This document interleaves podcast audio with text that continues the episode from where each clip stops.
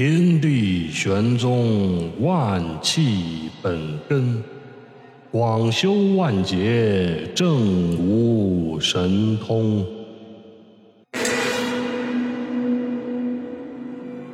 欢迎收听由外挂大叔播讲的短篇故事集《异界妙著见闻录》，原著公众号赵有志的破庙改编和播讲外挂大叔。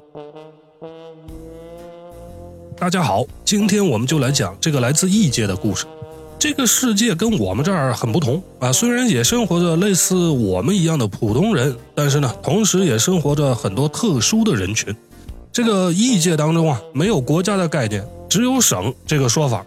比如说，我们故事当中主人公所在的东边，远方呢有棒子省跟倭瓜省；北边呢是羊肉省和白熊省；南边有南阳省、度假省和猴子省。啊，远在西边特别远的地方，听说有孜然省啊、十字省啊、沙漠省之类的，反正啊跟咱没什么关系。这里边的特殊人群叫做道士，我就借用一下地球上的这个称谓。咱这个故事主人公所在的省呢，叫香辣省啊。他们那儿有一个眉山派，啊，距离他们比较近的闽江省呢，有一种叫吕山派，还有一个庐江省的茅山派，都非常有名。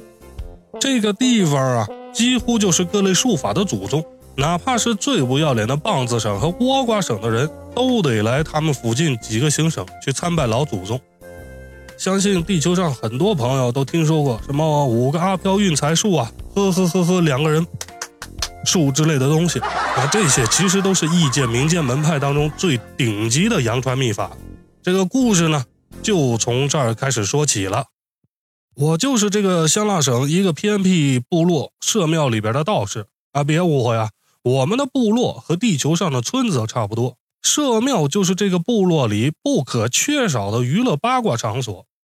一个月前，我接到道友刘半仙的千里传音，有件棘手的事儿，想请我去闽江省走一趟。这千里传音啊必须得用一个小盒子一样的法器，想要传音的人呢，必须输入我这边的密码啊，然后响了之后我接起来，他那边说话，我这边马上就能听见，而且不耗费丝毫的法力，就耗费一些银两罢了。哎，不知道咱们地球上有没有这类东西啊？刘半仙是闽江南部一个小道观的住持，他没有弟子，也没有帮手，一个人守着那座庙。刘半仙给我传音说：“俺们俺们这儿有个部落，几乎全部落的人都被一个邪师下了符啊，很奇怪。他们来找我，我怕我一个人办不了这事儿，所以就想拉上你。所谓有正必有邪呀，我们这儿那个邪法很多啊，跟地球上根本不一样。”什么南阳省那边传过来的蛊啊、降头啊，我们这儿都叫害手；闽江那边叫下符。我心里有点犯嘀咕，因为平时来庙里的香客经常有说，觉得自己被什么法师术士下了害手，但十之八九啊都是被害妄想症，根本没什么异常，都是心理作用。这些香客只要有了被人下害手的想法，之后再偶然遇见一些运气不好的事情。都会归罪于被下了符，再加上我们这些年有不同星球里边传过来的一些小说啊，根据情节需要，很多这些小说作者什么异想天开啊，把什么借运转财运这些子虚乌有的术法又创造出来流传，这个读者呢都觉得是真的啊，总觉得自己哪儿不顺就是被人借了运，但是我又一琢磨啊，刘半仙挺靠谱的。不至于也这么神神叨叨跟那些被害妄想症较真，没准儿哎这次是真撞邪了。谈好出场费，我订了通勤青龙的票，这也是近几年我们这儿比较流行的出行方式。只要青龙到达的地方，花一点银子啊，不用耗费一点的法力，一日千里那是不在话下。可惜的是，它跟通勤朱雀不一样啊，青龙都在地上。所以，如果要穿过大海啊，啊，那是不行的啊，只能高价买朱雀的票，因为朱雀呢是飞在天上的。但是朱雀的问题在于，在朱雀身上没法用千里传音，也不能太随意走动，哎，就是个麻烦事儿。我们这儿还有一种啊，叫通勤玄武，这个比较慢，靠轮子带着啊到处跑。不过有一点好，比较方便，没有青龙站跟朱雀场的地方啊，靠玄武一般都能到。我怀着怀疑的心情啊，是坐青龙转玄武，到了刘万仙的庙里。那个时候已经是傍晚了。刘万仙说：“咱们这儿啊，离那部落还有二十多公里呢，晚上咱没法过去啊，干脆商量一下这事儿怎么办。”我就问他，为什么觉得部落里是被下了符？他说：“之前一切都挺正常的，后来说要通青龙县，这个线路规划是要通过他们部落的。”官府征询原住民的意见啊，是考虑集体拆迁，原住民都很高兴啊，能补发很多迁移银两。只有那个邪师啊，他不同意，他一直阻挠这个事儿，在部落里各家各户的去说，可大家都觉得这是好事儿啊，青龙通过那经济发展是吧？还有还有银子可以拿。邪师就说这发的银两太少，反正呢他就坚决不同意。部落里大伙商量好了，就不理他呗，就一块去表决。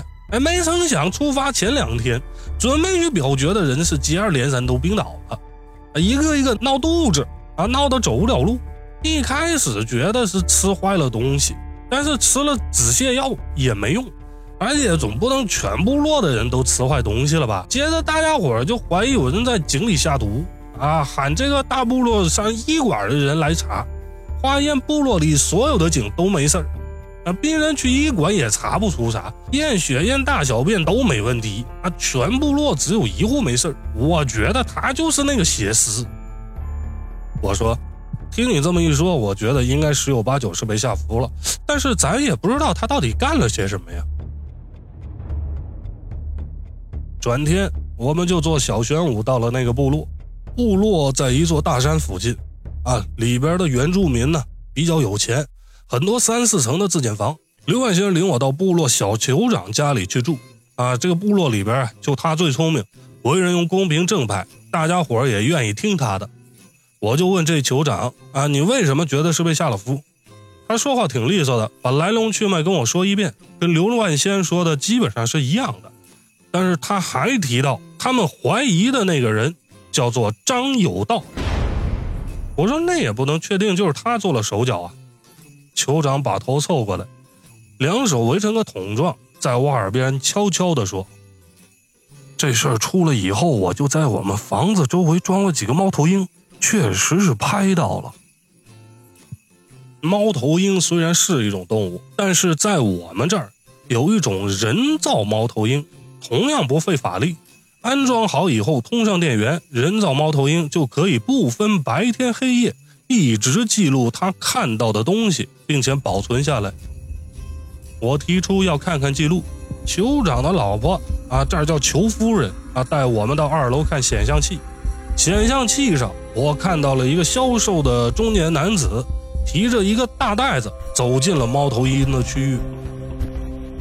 他左右看了一阵儿。